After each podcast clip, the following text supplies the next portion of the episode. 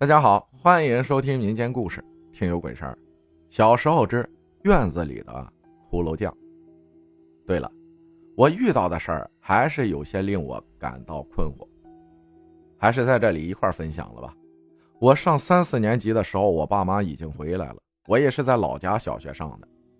有一次下午放学回家，夕阳还在散发着橘色的暖光，家里没人。我就自己一个人跑到了东屋我爸妈的房间，靠着窗户衣柜上有一面很大的镜子，我就照着镜子欣赏着自己的绝世美颜。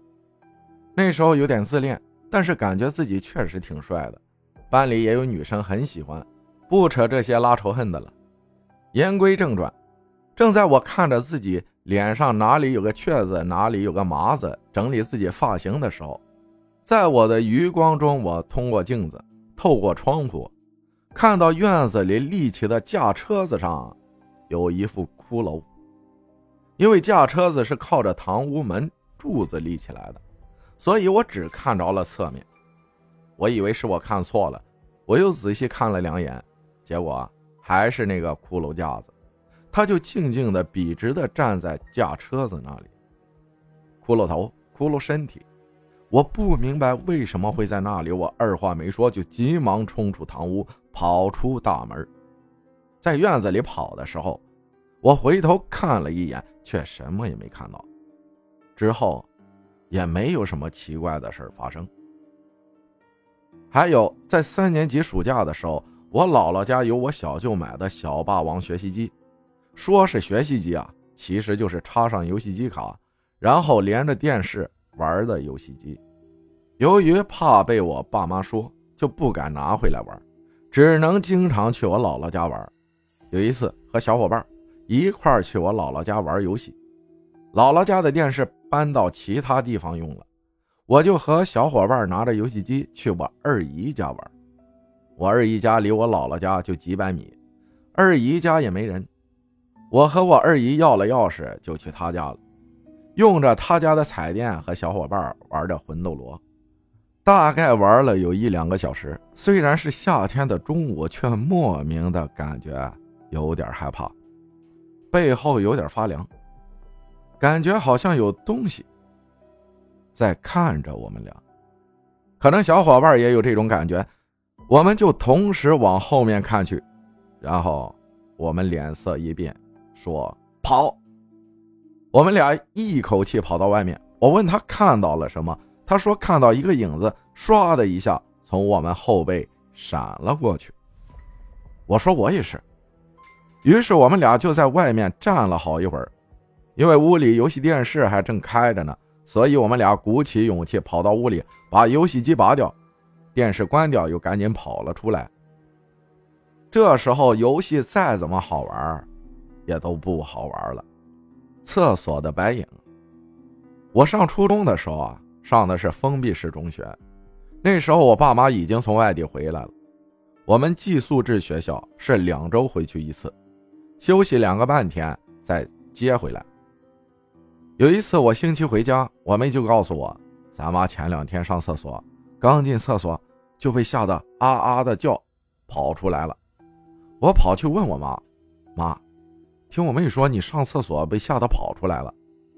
我妈脸色变得有点难看的说：“啥呀？我去上厕所还没开灯，就看到茅厕那个地方有个白色的人影蹲在那儿，应该是你二妈打手电凑巧照到咱家厕所了，我看花眼了。但是我感觉事情应该没有那么简单，因为后来厕所灯开关的位置移动过，我就知道我妈。”是真被吓到了，说眼花也只是为了不让我们小孩害怕罢了。